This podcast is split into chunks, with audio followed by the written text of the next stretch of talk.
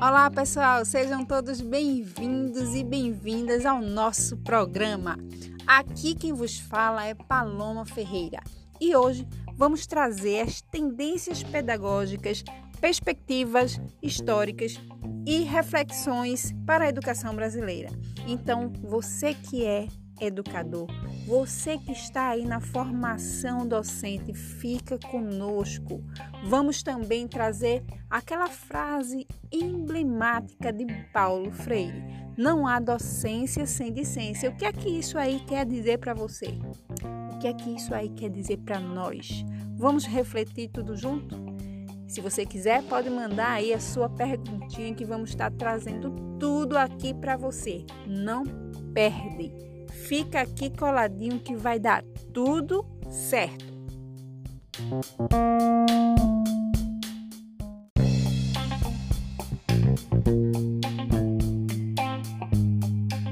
As tendências pedagógicas se constituíram aí em diferentes momentos culturais e políticos na sociedade brasileira, né, que influenciaram a criação de cada uma delas. Vamos aqui avaliar essas divisões porque nós temos dois grandes grupos de tendências pedagógicas: a pedagogia liberal e a pedagogia progressista. Dentro da tendência pedagogia liberal, nós temos aí a liberal tradicional, liberal renovada progressivista, liberal renovada não diretiva e a tecnicista. Vamos avaliar aí cada tendência dessa para entender o papel do aluno, do professor e qual o método de ensino. A pedagogia liberal é pautada no ensino conservador. O professor, na tradicional, é tido como um autoritário, certo?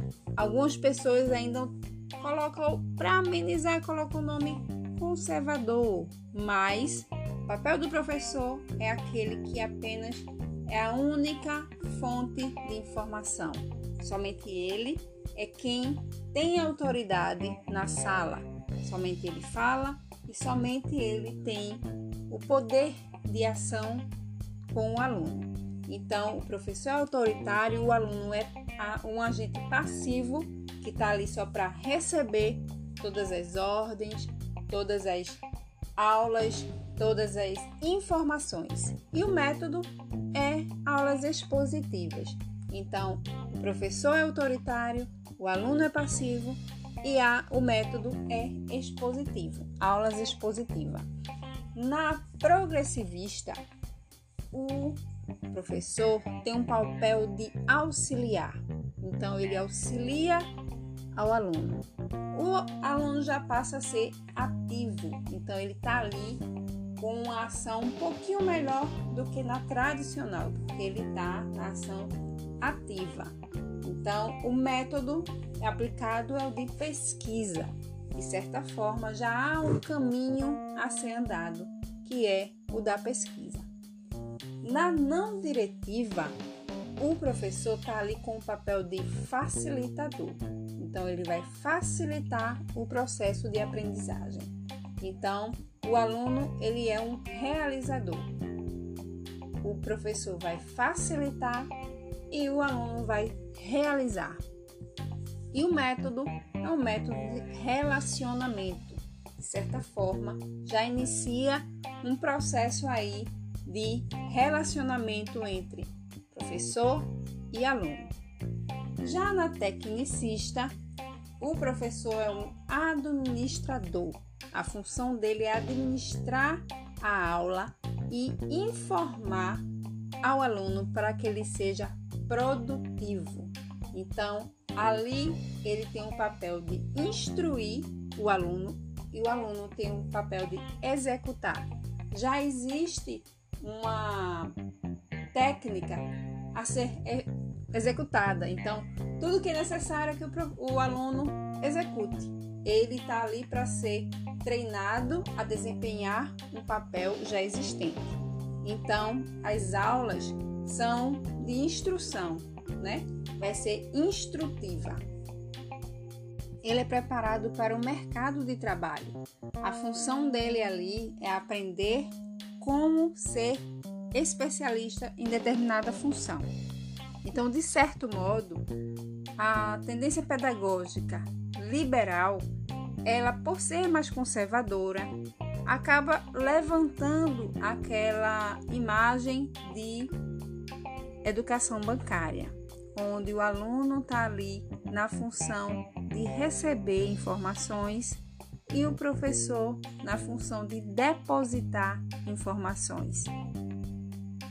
Agora vamos aqui avaliar a pedagogia progressista, aquela que é tida como a pedagogia transformadora, porque ela veio aí nos anos 70, com mais tendência nos anos 80 e veio com uma ação muito forte aí do nosso grande representante Paulo Freire, embora tenham outros representantes igualmente importantes.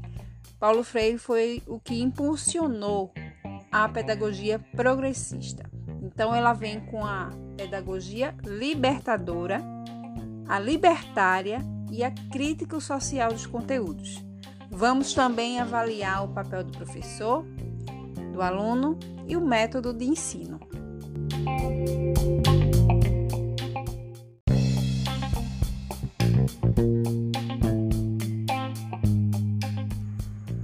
Na pedagogia progressista, a educação libertadora, que vem aí muito forte com Paulo Freire, o professor tem um papel de animador e ele vai aguçar o senso crítico do aluno.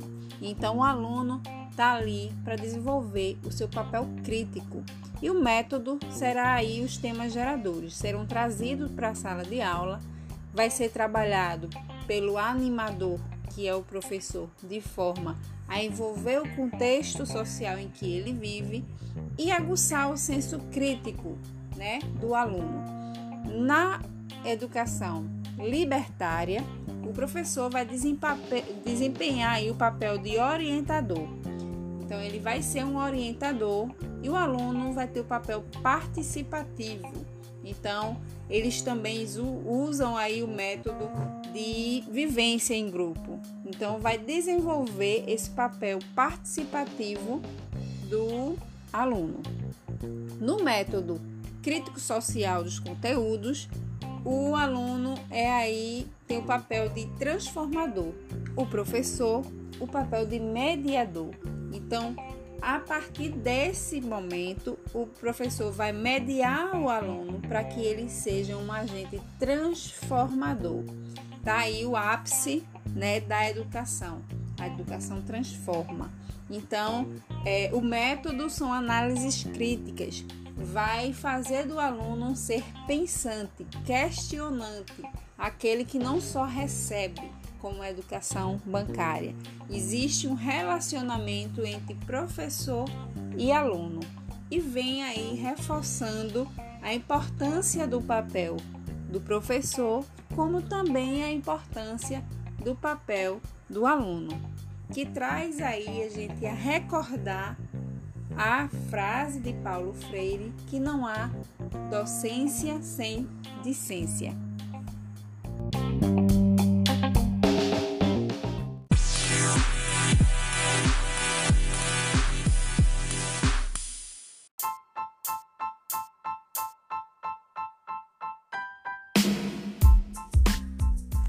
E chegou o momento da caixinha de perguntas.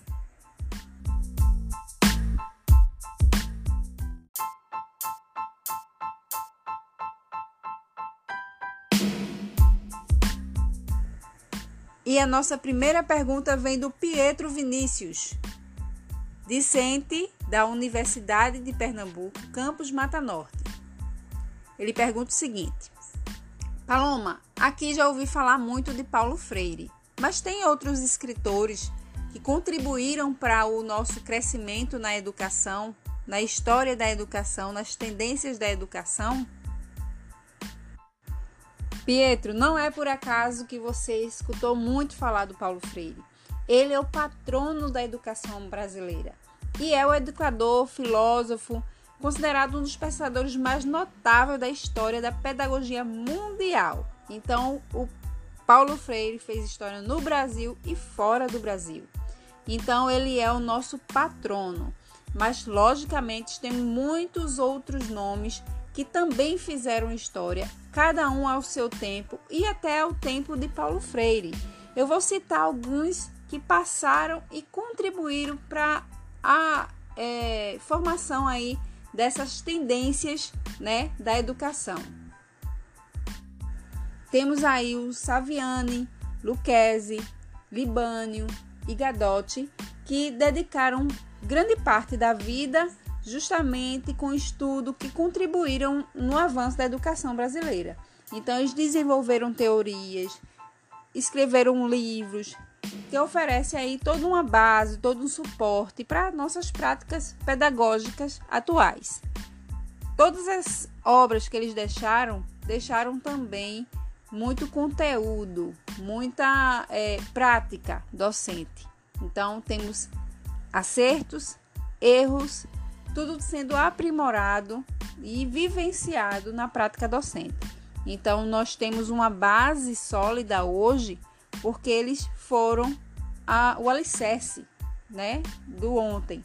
Então, você que, Pietro, também que é tá aí na formação docente, pode ser um que vai ser o escritor e pode ser uma base para os docentes do futuro.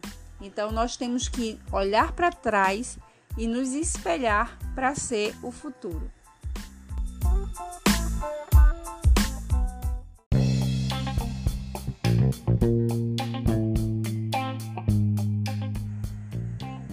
Aproveitando que estamos falando do Paulo Freire, vamos fazer uma breve reflexão sobre o capítulo do livro que fala: Não há docência sem discência. Não há professor sem aluno. Paulo Freire tem muitas frases emblemáticas que nos leva à reflexão e traz para o nosso cotidiano aquilo que ele aponta como importante. Então, esta frase inicia um capítulo que traz para a gente uma reflexão importante e ele indica tanto para aqueles professores que tendem a seguir a pedagogia liberal conservadora, como aos que seguem aí a pedagogia progressista, que é transformadora. Ele recomenda a leitura e a pessoa pode escolher qual a tendência a seguir, digamos assim. A obra Pedagogia da Autonomia de Paulo Freire, que contém aí esse capítulo, virou, na verdade, um verdadeiro manual da prática docente, né? Então, é, vai, levanta a importância desse, desse autor, né? E tudo que ele traz para a gente é, sobre a prática docente. Então, ele ressalta este capítulo com as etapas necessárias para ser um bom educador faz aí a importante alerta, né, sobre o ensino onde os saberes são depositados aos alunos, que é justamente a educação bancária, aquela que o professor tem o papel de depositar o seu conhecimento como um conhecimento absoluto e o aluno ele está ali no papel de absorver. Então ele não tem uma ação na sala de aula, além de receber. Ele é um receptor daquilo que foi introduzido. Então, ele enfatiza a importância do que o, o educador seja um mediador, né, que compreenda as necessidades, que conheça a realidade do aluno, aguçando aí a curiosidade, envolvendo os educandos de forma que ele aprenda de forma efetiva. O capítulo ainda é, divide aí é, alguns tópicos, né, que vai fazer uma certa é, enfatização no que é preciso refletir como um, um digamos que um, uma indicação, né, do que é necessário ser ou ter ou fazer para ser um bom educador.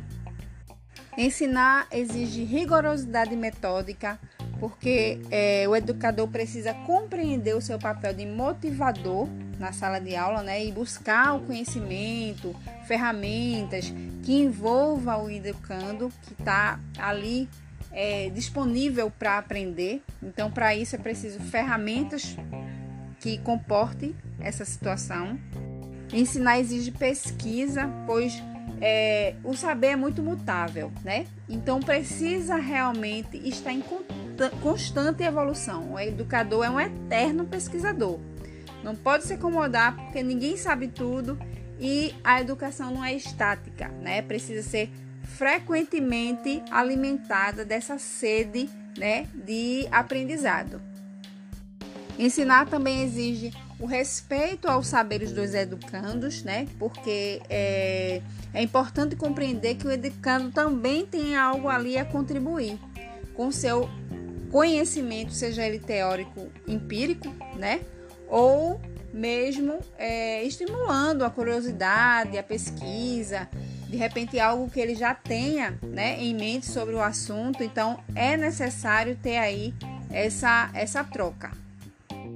Ensinar também exige criticidade, pois os saberes, mesmo eles sendo do senso comum, não pode ser confundido com os saberes científicos. Então, é, ensinar tem que ter essa criticidade para distinguir quando precisa ser interferido, né? Ensinar exige também estética e ética, né? Então levanta a questão ética ao qual homem e mulheres precisam imprimir na sociedade, mas também alerta quanto ao pensar certo e coerente.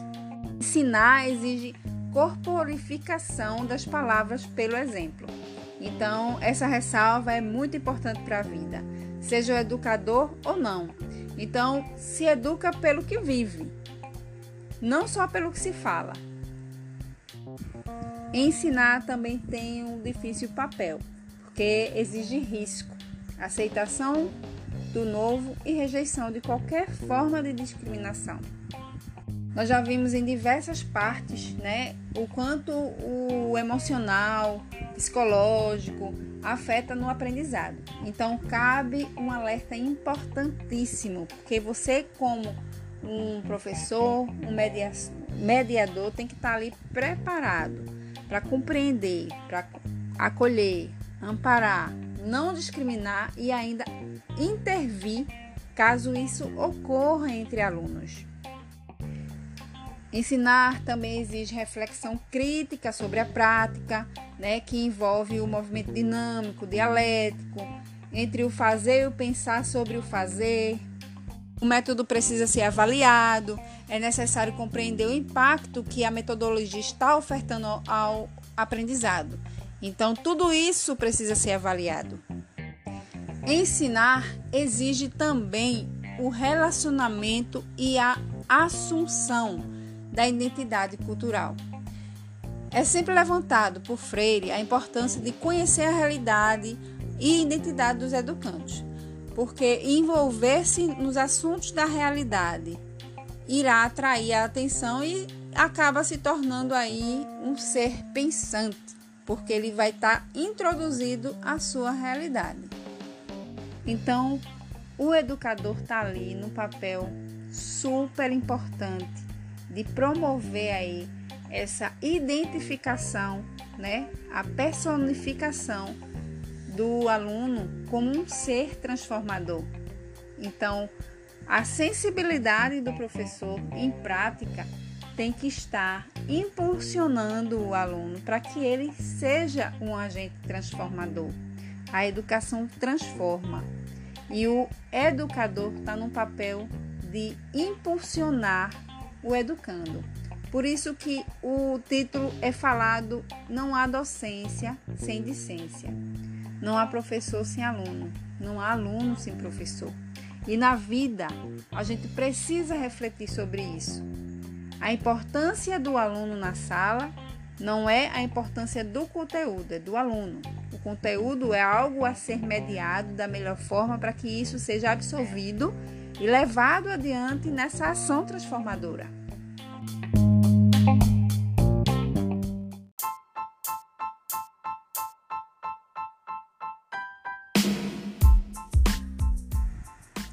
E assim finalizamos aí a reflexão. Sabemos que as tendências pedagógicas, todas elas até hoje são aplicadas, né? Vai muito do nosso momento sociopolítico. Temos aí a liberdade de escolas, né? Embora temos uma grade comum curricular, a forma que isso é aplicado ou apresentado aos educandos é muito é, pessoal, como foi falado por Paulo, Paulo Freire é, tudo isso é apresentado, mas a forma que isso vai ser aplicado acaba sendo um pouco individual. Então, você que está na formação docente, avalia bem qual seria o teu desempenho numa sala de aula, qual o professor que você pretende ser, qual o professor que você gostaria de ter. E assim, a sua prática docente vai ser bem aplicada. Aquilo que a gente quer para a gente, a gente dá para o outro. Então, aqui finalizo essa apresentação, solicitação da professora Ana Neto, que nos incentivou a trazer para essa sala, fazer um podcast sobre o assunto, ver o que, que a gente consegue absorver e passar para mediar, digamos assim, para outros é, alunos que estão aí na formação docente. As obras desses e outros autores que fizeram e fazem a história da educação brasileira precisam sim ser exploradas. Nós que estamos aí em formação docente, né, precisamos é, entender, criticar menos e aprender mais. Vemos aí o quanto existe a crítica sobre a educação e compreender a história da educação, ver o quanto foi, é, o, quanto se evoluiu até aqui e compreender o que ainda temos a evoluir. E não está distante de nós. Nós temos o nosso papel de educador e podemos sim, amanhã, ser uma referência na educação. Tudo vai depender muito daquele professor que nós pretendemos ser. E aqui finalizo o nosso programa. Fica com Deus e até a próxima!